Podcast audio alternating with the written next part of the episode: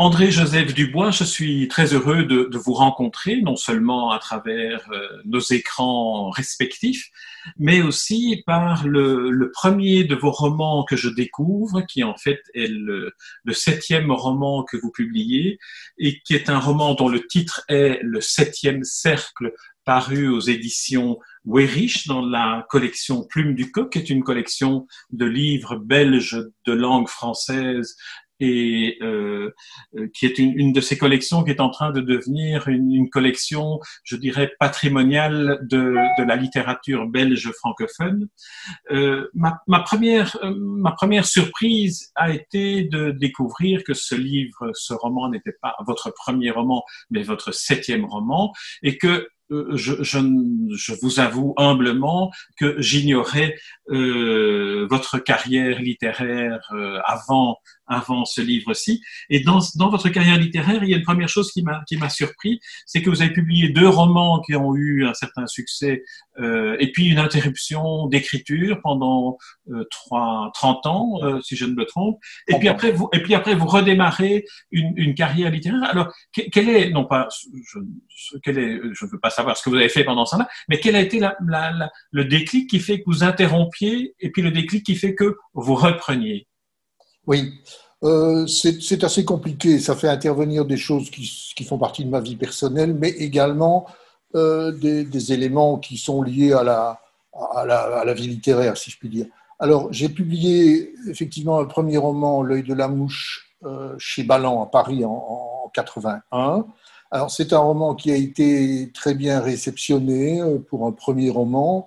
Euh, bon, j'ai eu pas mal d'articles, pas mal d'échos, tant en, France qu'en Belgique. Euh, donc, c'était encourageant. Euh, mais je suis ainsi fait que je travaille souvent dans, le doute et dans l'angoisse.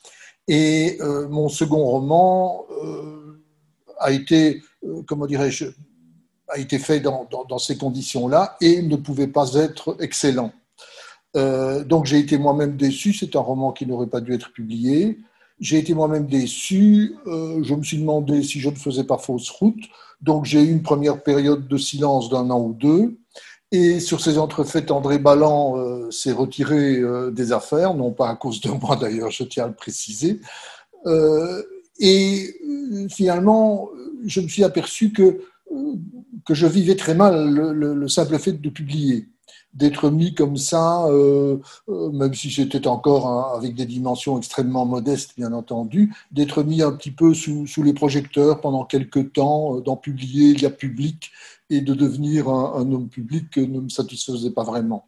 Donc, plus des, raisons personnelles dans lesquelles je ne vais pas entrer, je me suis installé comme ça dans la non-publication tout en continuant à, écrire, à travailler, à réfléchir beaucoup euh, à la littérature. Euh, euh J'ai mis des manuscrits dans un tiroir et ça a duré comme ça pendant 30 ans, jusqu'à ce que je sois contacté par Christian Libens et Alain Bertrand, deux animateurs bien connus. Alain Bertrand, hélas, a disparu.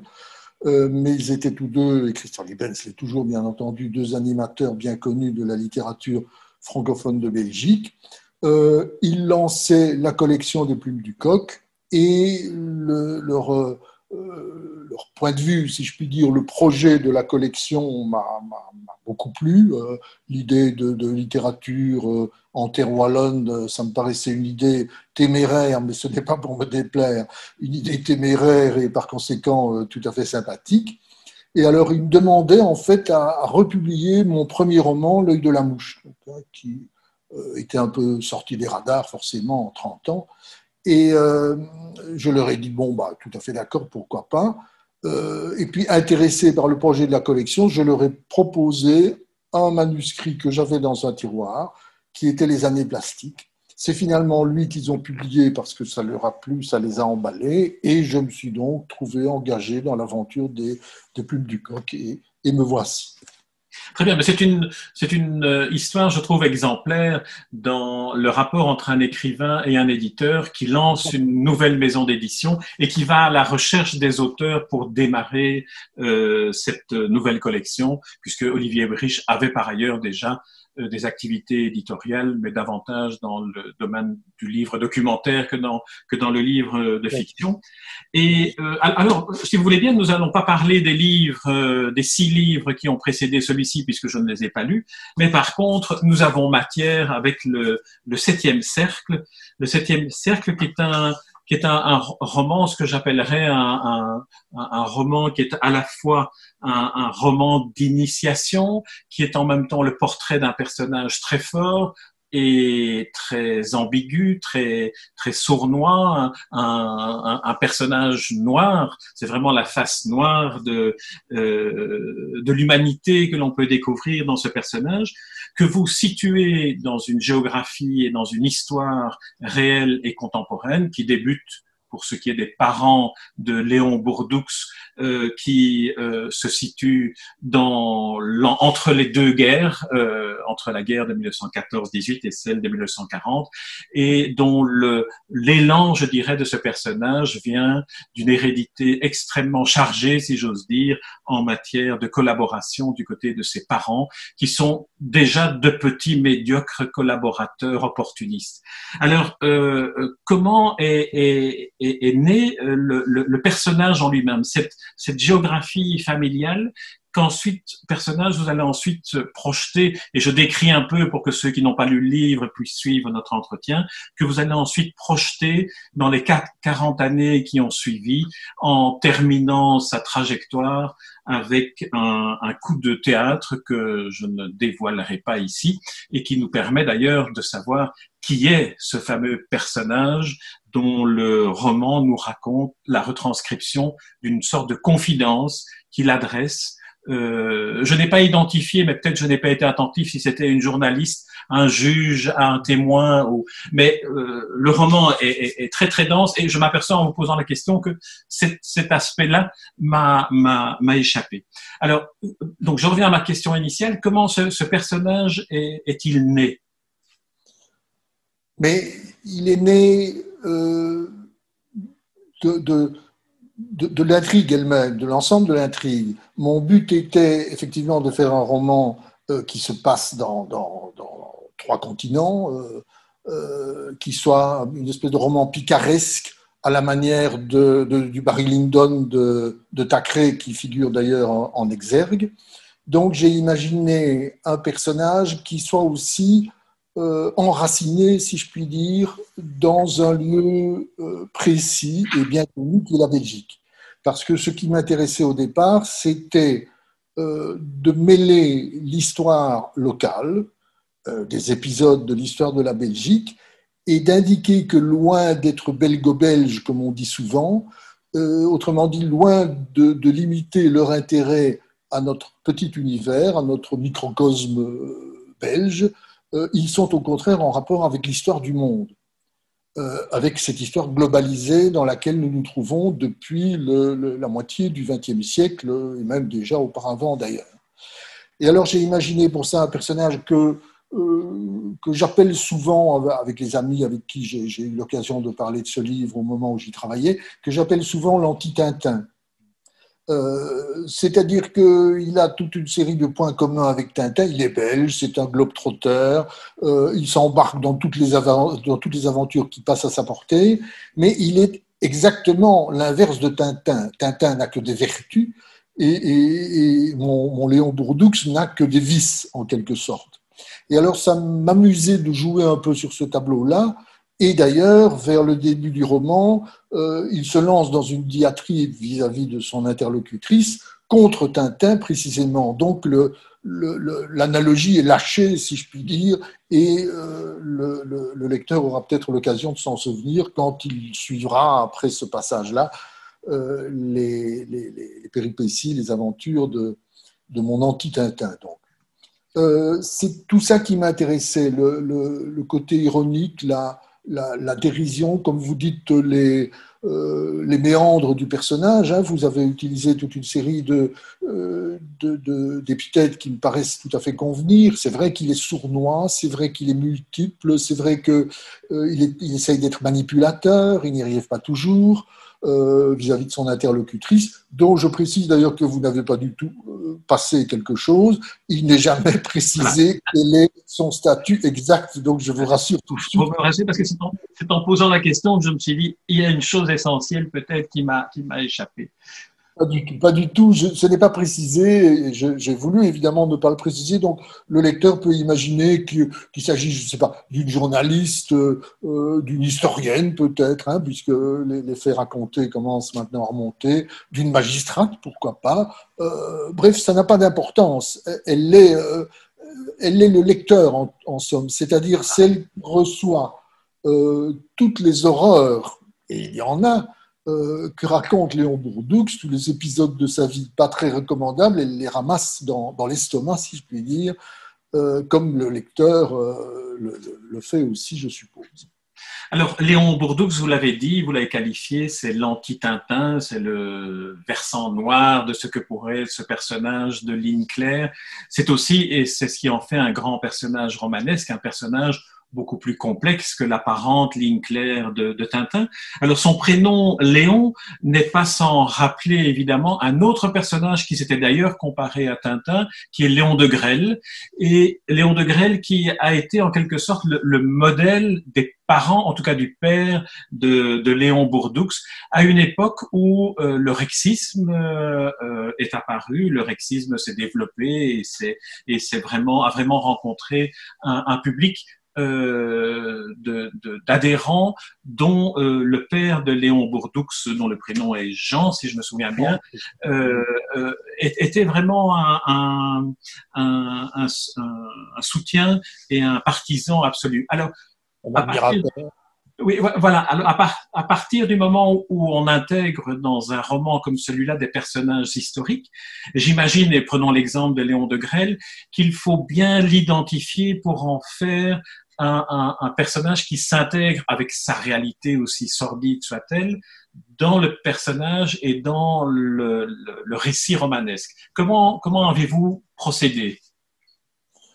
Mais euh, le personnage de Léon de Grelle, il allait de soi, il, s'imposait à moi. Je ne pouvais pas parler euh, d'extrême droite, d'extrême droite qui démarre en Belgique, sans évidemment faire l'impasse, sans parler évidemment de, de Léon de Grelle. Donc ça allait de soi.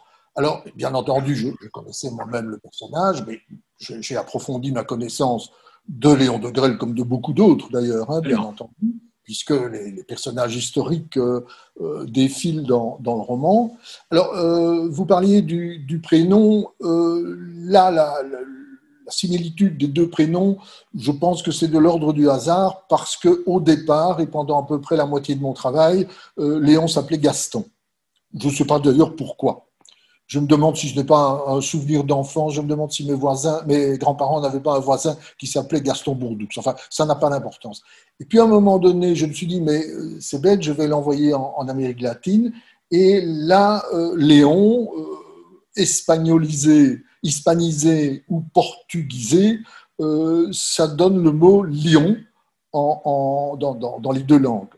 Léon en, portugais, Léon en, espagnol. Et je me suis dit, bon, c'est une trop belle occasion, je vais jouer là-dessus, ça va permettre des jeux de mots, etc. etc. Euh, voilà. Donc, je répète, la, similitude avec De Grelle, c'est un peu hasard, mais ça m'arrangeait bien, cela dit. Hein. Quand j'ai décidé de changer le prénom, je me suis dit, en plus, petit bonus, euh, je vais faire un rapprochement, euh, comment dirais-je, onomastique, je sais pas, euh, avec, euh, avec le personnage de De Grelle, qui est un peu un des pères spirituels, peut-être même un grand-père spirituel de mon personnage de Léon Bourdoux. Donc ça tombait très bien, effectivement. C'est-à-dire, en, lisant l'épigraphe de, de la, du roman, celle de Thackeray qui évoque Barry Lyndon. Et là, je ne vous vois plus, mais j'espère que vous êtes toujours là de l'autre côté. En voyant l'épigraphe de, Barry Lyndon, euh, on s'est rendu compte que le destin de ce personnage allait être un destin tragique à travers une série d'épisodes de l'histoire. Comment avez-vous identifié les épisodes de l'histoire que vous alliez retenir? Il y a l'assassinat de euh, Julien Lao. Et ensuite, à partir de là, il y a toute une série d'événements euh, qui se déroulent au Congo belge, l'assassinat de Lumumba, qui se déroule euh, en Amérique latine, à Cuba. Comment avez-vous euh, euh choisi, engrangé, disons, les épisodes que vous avez identifiés pour les faire intervenir dans le destin de Léon Bourdoux Voilà. Oui, effectivement. Euh, j'ai découvert, j'avoue que j'ai découvert le roman euh, de, de, de assez tardivement. Hein. J'avais vu le film de Kubrick euh, comme tout le monde, c'est un film magnifique. Et depuis que j'ai découvert le, le, roman, j'avoue que le film a, a, a légèrement reculé dans, dans, mon esprit, très légèrement. Ça reste un, un, film excellent, mais peu importe. Mais dès que j'ai connu le, le roman, euh, ça m'a paru être euh, l'espèce de, comment dirais-je, de patronage que je pouvais euh, demander, de me mettre à l'abri, si je puis dire, sous l'aile protectrice de, de et de Barry Lyndon, parce que c'était exactement le type de personnage et le type de roman qui m'intéressait pour la matière que j'avais à traiter, c'est-à-dire un roman picaresque. Et un roman picaresque qui est un peu en, dehors de son époque, si je puis dire, puisque Thackeray écrit au XIXe siècle selon un modèle de roman qui date du XVIIIe siècle. Donc il y a déjà une, distanciation euh, de fait euh, à propos de son personnage et de sa matière. Et ça, ça m'intéressait aussi. Et euh, l'ironie du roman, le côté picaresque avec ses, multiples personnages, ses rebondissements, ses aventures à travers ce qui était le monde de l'époque, c'est-à-dire le monde européen, puisque le, le, roman se passe au XVIIIe siècle. Euh, tout ça, tout ça me paraissait convenir et j'ai donc adopté la, trame très lâche, très lâche, je veux dire parce que je n'en ai gardé que, les étapes essentielles du roman de Barry Lyndon. C'est aussi euh, quelque chose qui est lié à ma conception de la littérature. Euh, c'est-à-dire que pour moi, faire de la littérature, c'est entrer en, communication, c'est se connecter, si je puis dire, avec tous ceux qui nous ont précédés, tous les grands illustres. Et euh, je me dis que euh, quand on écrit un roman, surtout à, ma hauteur, si je puis dire, euh, pour 90 ou 95%, euh, je me sers de ce que mes prédécesseurs avaient déjà découvert, et si je trouve 1 ou 2% qui sont vraiment de moi, euh, c'est tout à fait magnifique. Bon, donc je suis un peu superstitieux aussi en matière de littérature, et j'aime bien, bien, de me placer sous la protection d'un très grand. Je pense que tous mes livres, comme ça, ont une espèce de, de patron euh, sous lequel euh, je me suis placé pour l'écrire. Mais je ne le dis pas toujours, je ne le place pas toujours en exergue. Alors, on va suivre quelques épisodes de la, de la vie de Léon Bourdoux tel que vous la racontez à travers cette confidence qu'il fait, cette longue confidence de plusieurs journées. Le roman est partagé en, en journées d'interview ou d'enregistrement de, de la confession ou de la, de la biographie de Léon Bourdoux. Alors, dans le, les remerciements et dans les références bibliographiques que vous indiquez à la fin du livre, vous évoquez certains livres et certains films comme La bataille d'Alger, comme euh, Le Congo de David Van Rebroek et comme euh, l'assassinat de, de Lumumba euh, et les, les, les, conclusions de l'enquête parlementaire qui a été conduite en Belgique sur les circonstances de cet assassinat. Les épisodes, ces trois épisodes-là, le, le, la colonisation, l'assassinat de Lumumba et euh, la bataille d'Alger, sont racontés à travers les yeux et la manière cynique de raconter de euh, votre personnage sont racontés d'une manière qui, qui, glace le sang, mais qui en même temps donne bien, rend bien compte de ce qu'ont été ces événements-là et, et d'autres, euh, euh notamment euh, à Cuba et, et d'autres encore, qui ont jalonné cette, euh, cette période-là. Alors, première question, de quelle manière est-ce que vous avez décidé que tels étaient les événements que vous deviez coller, je dirais presque à la peau de ce Léon Bourdoux devenu euh, légionnaire à la Légion étrangère pour échapper à une condamnation? Oui, de nouveau au départ, euh, euh, au, départ, ce sont des événements qui m'étaient relativement familiers.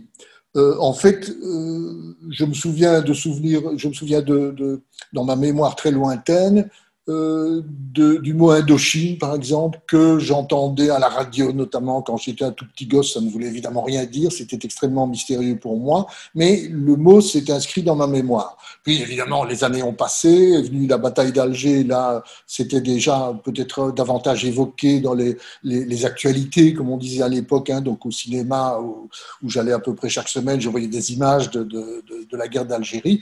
Puis évidemment, pour l'indépendance du Congo, là, j'étais un, un, grand adolescent. Voilà, ce sont donc des, des, épisodes qui font partie de ma vie, qui m'ont toujours intéressé. Je me suis toujours beaucoup intéressé à la à l'actualité la, et ces événements qui étaient de l'actualité pour ma génération, euh, ben, c'est devenu de l'histoire, bien entendu. Et j'ai continué à m'y intéresser d'un point de vue historique en lisant des auteurs. Donc, au départ du roman, j'avais déjà, euh, comme dirais-je, une, relative connaissance de, tous ces événements. Euh, et ce qui m'intéressait, c'était d'arriver à connecter euh, tous ces épisodes dans lesquels il me semblait retrouver euh, toute une série d'éléments qui se rattachaient à, à, la guerre froide, à l'opposition euh, euh groupe communiste, groupe catholique, groupe capitaliste. Capitaliste, merci. Désolé pour le, pour le lapsus. Et euh, j'y percevais aussi le, le, le rôle de l'extrême droite. En fait, tout ça était relativement peu clair euh, dans ma tête, mais je sentais quelque chose. Et j'ai fait alors une autre lecture, on parlait de celle de, de Tacré il y a quelques minutes, j'ai fait une autre lecture qui est celle du livre de Marie-Monique Robin, euh, Escadron de la mort, l'école française, c'est surtout le sous-titre qui me paraît important, l'école française, où c'est donc une enquête journalistique où Marie-Monique Robin met en relation euh, les épisodes de l'Indochine, de la guerre d'Algérie, qui sont des épisodes à première vue qui ne concernent que les Français, et bien sûr les Algériens et les Indochinois. Mais ce qu'elle dégage, c'est que ces guerres d'une nouvelle forme, asymétrique comme on dit aujourd'hui, ont été l'objet de, de réflexions de la part des militaires français qui ont mis au point toute une série de tactiques pour ces guerres nouvelles, ces tactiques ont été exportées d'abord en Afrique centrale, euh, Congo, Angola, etc., dans les guerres euh, de la décolonisation, qui étaient évidemment apparentées à la guerre d'Algérie, d'où ces officiers sortaient. Ils ont là-bas perfectionné, si j'ose dire, euh, leur technique, leur tactique, et nouvelle exportation du phénomène, explique Marie-Monique Robin, c'est en Amérique du Sud, pour les euh, dictatures des années 60, 70, 80. Euh, Chili, Uruguay, Brésil, etc., etc., où les dictatures étaient confrontées au même problème, c'est-à-dire un ennemi euh, qui appartient en fait à la société civile, comme on dit aujourd'hui, euh, c'est-à-dire des gens qui sont perdus dans l'anonymat de la foule, dans l'anonymat de la société, euh, et qui donne un type de guerre qui se rattache davantage à des opérations policières d'ailleurs qu'à la conception de la guerre que nous avons depuis, depuis des siècles. Et ce livre de Marie-Monique Robin m'a donné le, fil rouge, si je puis dire, qui m'a permis de tracer l'itinéraire euh, à la fois géographique mais également euh, idéologique en quelque sorte de mon personnage. Alors, euh, peut-être qu'on peut revenir à, la manière dont aujourd'hui, une fois le livre écrit et achevé, vous, romanciez, comment vous voyez votre personnage? Selon vous, euh, quel est-il Est-il une, victime de son destin qui, rappelons-le, a commencé avec la vision d'un couple de parents opportunistes et collaborateurs pendant l'occupation euh, et c'est terminé d'une certaine manière dans, dans, une, euh, dans une très grande, très grande violence qui semble avoir jalonné toute sa vie, mais il a aussi été, j'ai le sentiment qu'il a aussi été manipulé par tous les interlocuteurs auxquels il était confronté au cours de ces différents euh, épisodes de sa vie, qui sont plus des fuites que, vraiment des, des choix qu'il aurait eu l'occasion de faire. Alors, quelle est, euh, votre perception à vous de, de, ce, de cet anti-Tintin que, que vous avez inventé? Oui, euh, mais il est évidemment déterminé d'abord, effectivement, vous l'avez dit, par, par sa famille, euh, la, vision de ses parents pendant la guerre. Hein, c'est déjà un, grand gamin, donc il perçoit des choses. mais c'est, comment dirais-je, je pense que c'est quelqu'un pour moi qui n'est pas très intelligent. c'est pas du tout un, intellectuel. D'abord, il a, il a fait peu d'études qui ont juste réussi à, à lui donner une teinture très approximative de connaissances. Il a un peu tripoté du latin, un peu du grec, mais bon, tout ça n'a pas donné grand-chose. Euh, et il passe de cette détermination familiale à une détermination beaucoup plus lourde et beaucoup plus dure, qui est l'école de la, de, la Légion étrangère, évidemment. Bon. Euh, à laquelle il se, il a de la peine également à se soumettre, il n'est pas fait pour l'armée, mais il y rencontre là-bas quelqu'un de, tout à fait essentiel dans sa formation, un, autre maître en quelque sorte, qui est son, son ami qu'il va euh, connaître, euh, qu'il va suivre pendant des décennies. Comme dans les romans picaresques, on est toujours deux personnages qui se relancent l'un l'autre. Hein, voilà, exactement. Euh, dont il subit également l'influence, mais sans trop bien comprendre exactement ni ce qui lui arrive, ni ce qui arrive d'une façon générale dans le monde. Par exemple, il dit euh, à un moment donné, euh, les, communistes qu'on me fait combattre, euh, tout compte fait, je ne les connais pas. Moi, dit-il, je n'ai jamais rencontré de communistes avant ceux qu'il a, contribué à, faire disparaître. donc, il, est ignorant des, données politiques qui se produisent en fait, euh, il aurait très bien pu se retrouver dans l'autre camp euh, si son destin, comme vous dites, ou en tout cas les, aléas de la vie qu'il rencontre, avaient été autres. Ce n'est pas d'ailleurs un hasard si dans les premières pages, euh, vous vous en souvenez peut-être, j'évoque la figure de Pierre Goldman, hmm.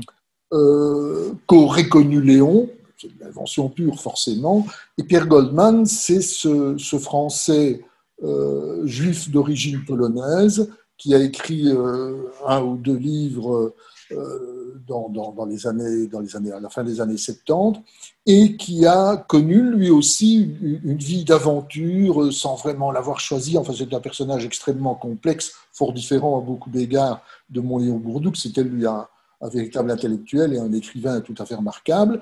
et il s'est retrouvé dans, le camp opposé à celui de, mon personnage. Et euh, en, évoquant leur, rencontre, une espèce de compagnonnage, parce qu'ils font le même travail ou à peu près, même s'ils sont dans des camps opposés, euh, j'essaye un peu de, glisser au lecteur. Vous savez, Goldman ou euh, Léon, tout compte fait, peut-être que chacun des deux aurait pu connaître le destin de l'autre.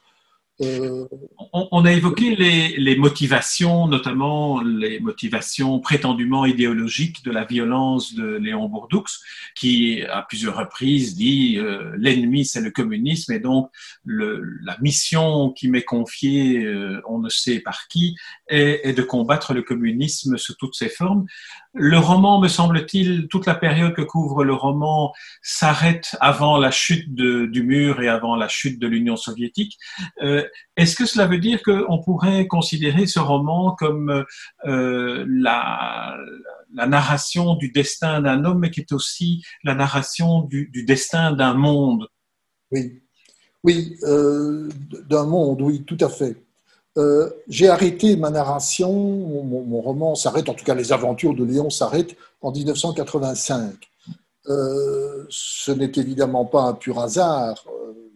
Euh, il s'est passé beaucoup de choses en 1985 et des choses que j'évoque, mais c'est aussi la naissance d'un monde nouveau. D'ailleurs, c'est le, titre que je donne à la dernière partie du roman. C'est-à-dire les quatre titres de votre livre sont L'Ancien Monde, Les Grandes Découvertes, le nouveau monde et un monde nouveau. Un monde nouveau, c'est ça. Ce monde nouveau, il apparaît justement dans ces années 83-85 que j'évoque. Euh, et en fait, ce monde nouveau, c'est le nôtre. C'est celui dans lequel nous sommes toujours actuellement. où les, dictatures sud-américaines ont disparu, où on est sorti de, la suite des guerres coloniales, etc., etc., même si les choses ne sont toujours pas très claires. et ça me paraissait intéressant de montrer qu'il y a eu à ce moment-là une autre rupture que celle que j'évoque précédemment, qui ne sont pas l'objet de mon roman, mais qui se produisent dans toutes ces années-là, 85, et évidemment la chute de l'URSS, qui n'est pas loin non plus, et qui va de nouveau bouleverser, faire repartir euh, le monde euh, dans, une nouvelle aventure euh, dans laquelle nous sommes toujours embarqués maintenant. J'aurais pu continuer, évidemment, mais bon, le volume était déjà suffisant comme ça euh, ça aurait demandé d'autres ruptures. Enfin, je pense que littérairement, ce n'était pas du tout praticable. En plus, je trouvais vraiment qu'il y avait une logique à, à cerner euh, cette, cette partie-là de l'histoire du monde qui a une sorte de, de logique et dont le, la chute dans le roman euh, et la révélation que l'on a de l'identité du personnage est, est, en quelque sorte très, très symbolique de, de toute la violence qui a sous-tendu euh, l'ensemble des, des péripéties que vous racontez. Je le pense aussi, c'est ce que je me suis dit. Euh, euh, que, le, moment de, la fin, si je puis dire, que je réserve aux aventures de mon personnage, euh, c'est aussi la fin d'une aventure spécifique à une époque donnée, en l'occurrence le XXe siècle, la, moitié du XXe siècle. Je suis très, marqué par les lectures de cet historien anglais Hobsbawm, qui, euh, qui, dans ses ouvrages, hein, c'est un spécialiste du XXe siècle, parle d'un siècle court. Euh, qu'il ferait démarrer en 1917, 14-17, avec l'apparition de l'URSS bien entendu, et qu'il interrompt avec la chute de l'URSS. Et c'est vrai qu'on a là, je crois, un moment spécifique euh, de l'histoire du monde, puisque euh, c'est déjà une politique mondialisée, évidemment, qui se met en, place à ce moment-là. Et ça, c'est une idée qui m'intéressait beaucoup et, ça me plaisait de la traiter par le versant romanesque euh, de, l'affaire, avec un personnage qui s'inscrive exactement dans cette, dans cette période. Oui, c'est toute l'époque du monde bipolaire tel qu'il il est issu de la révolution d'octobre qui a créé l'Union soviétique et qui s'est terminé en quelque sorte avec la chute du mur. Le XXe siècle court, pour reprendre l'expression d'Obsbaum, peut se lire comme un gigantesque conflit entre le bloc communiste et le bloc capitaliste, cette fois-ci je l'ai bien dit, euh, euh, comment dirais-je, comme un, conflit unique, une histoire unique. Alors, euh, je vous avais interrogé sur la manière dont le romancier voyait ce qu'était devenu son personnage après l'écriture du roman. Comment est-ce que vous voyez maintenant l'histoire de ce monde bipolaire tel que vous l'apercevez peut-être différemment maintenant à travers les yeux de, de ce personnage? Est-ce que ce personnage, malgré son cynisme, sa lâcheté, sa violence, son opportunisme, tout ce qu'on peut dire, ne nous donne pas aussi cette lecture cynique de l'histoire dont peut-être nous avons besoin comme filtre pour essayer de dénouer les, les fils de, de, tout ce qui l'a construite. Oui. Euh, ce qui m'intéressait aussi, euh, c'était, comment dirais-je, peut-être de, créer un, léger malaise ou en tout cas une, certaine interrogation euh, chez mon lecteur. Parce que dans une certaine mesure, ce personnage et les, gens avec qui il travaille peuvent apparaître comme étant dans notre camp. Euh, actuellement, le, communisme et, toutes les catastrophes qu'il a, pu entraîner, les souffrances, etc., sont vus comme le mal, avec un M majuscule. ce qui me paraît, à beaucoup de points de vue, parfaitement exact. ce que on voit peut-être, j'espère, dans mon roman, c'est que notre monde, notre camp, celui auquel euh, nous avons été assimilés d'office, si je puis dire, a utilisé également des gens très peu recommandables et des moyens euh, qui étaient aussi peu recommandables.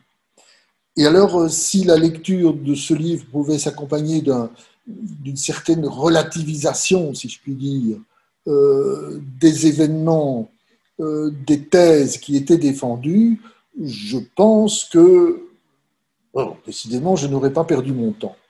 Euh, je crois que parmi les victimes euh, de, de, Léon Bourdoux, euh, des, gens que je connais assez bien, comme Marighella par exemple au Brésil, ceux qui, qui, qui, liquide, pour utiliser son vocabulaire, ce Marighella était, je crois, pour autant que je le connaisse, un, un type très bien et que j'ai connu par quelqu'un qui l'a fréquenté intimement, qui était Conrad de Tré. Euh, j'ai connu Conrad de Tré pendant ces dernières années. Nous avions entre autres intérêts communs celui de l'Amérique latine. Et euh, Conrad de Tré, par exemple, a rencontré ce Marighella, euh, a traduit un de ses livres euh, du, portugais et vraiment avait une grande estime pour ce personnage qui était un combattant politique avec des convictions qu'il défendait et qu'il défendait avec, euh, avec des arguments qui, étaient tout à fait recevables, sans aucun doute. Donc voilà, euh, je répète, si, si, mon lecteur, tout en condamnant, comme je le fais d'ailleurs, le personnage peut être amené à, ces nuances, je pense vraiment que ni lui ni moi ne n'aurons perdu notre temps. Alors, euh, André, André Joseph Dubois, ma dernière question sera plus, plus générale. On prendra un peu de recul par rapport à un roman spécifique, le vôtre, pour parler plus de la littérature romanesque euh, mais elle est directement reliée euh, à votre roman d'une certaine manière. En quoi, selon vous, le, roman, la littérature romanesque, nous aide-t-elle à comprendre ou à devenir un, instrument d'investigation de l'histoire, d'une part, et puis du monde contemporain, de l'actualité? Oui, c'est une, énorme question, évidemment. Je vais essayer d'y répondre assez rapidement. Euh, bon, d'abord, euh, il faut que je parle très vite en, deux phrases de, ma conception de la littérature d'une façon générale. Euh, pour moi, euh, il existe des disciplines que j'appellerais surplombantes. Je pense à la science, je pense à, à la philosophie, je pense à l'histoire également, c'est-à-dire des disciplines qui disposent de méthodes euh, soigneusement établies qui permettent d'obtenir des vérités avec euh, des grands V toujours provisoires, mais quand même, et que j'appelle surplombante. Euh, bon, je prends toujours l'exemple d'un coucher de soleil. La science nous explique que quand on assiste à un coucher de soleil, c'est la Terre qui tourne et c'est pas le soleil qui bouge. Nous sommes victimes d'une illusion d'optique, en fait. Bon. La littérature, elle, pour moi, est à hauteur d'homme. Euh, c'est-à-dire qu'elle elle, prend en compte nos, illusions d'optique, nos, erreurs, nos erreurs de jugement, nos, ignorances, euh, etc., etc. En littérature, c'est bien le soleil qui se couche dans la mer, euh, et ce n'est pas du tout la Terre qui tourne, bien entendu, parce que moi, petit homme, euh, c'est ce que je perçois. Mais moi, en tant qu'homme, je perçois aussi le spectacle magnifique qui est un coucher de soleil, peut-être aussi l'angoisse qui a peut accompagner le moment du coucher de soleil, et c'est tout cela qui est l'objet pour moi de la littérature, à hauteur d'homme encore une fois. Et par conséquent, l'histoire, quelles que soient les merveilleuses leçons que nous donnent les historiens, euh, l'histoire peut être envisagée aussi de la part d'un tout petit bonhomme qui ici s'appelle Léon Bourdoux, qui se trompe, qui n'a rien compris ou qui n'a pas compris grand-chose, qui est un minable, qui est un sale type. Mais bon, euh, c'est sa vision du, du, du monde, c'est sa vision de la vie. Et je pense que c'est là qu'est le travail spécifique de la littérature. Très bien, André-Joseph Dubois, je vous remercie pour, euh, pour cet entretien. Je vous remercie aussi je vous remercie aussi surtout pour ce roman, Le Septième Cercle.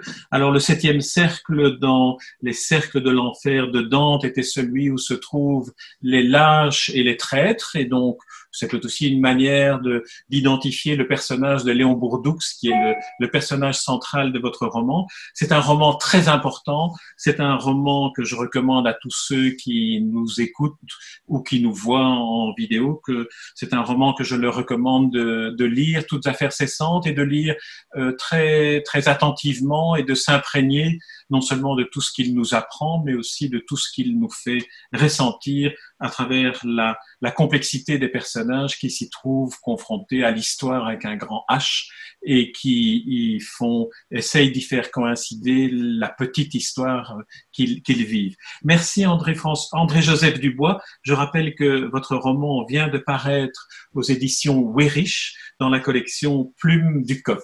Merci beaucoup André Joseph Dubois. Merci à vous.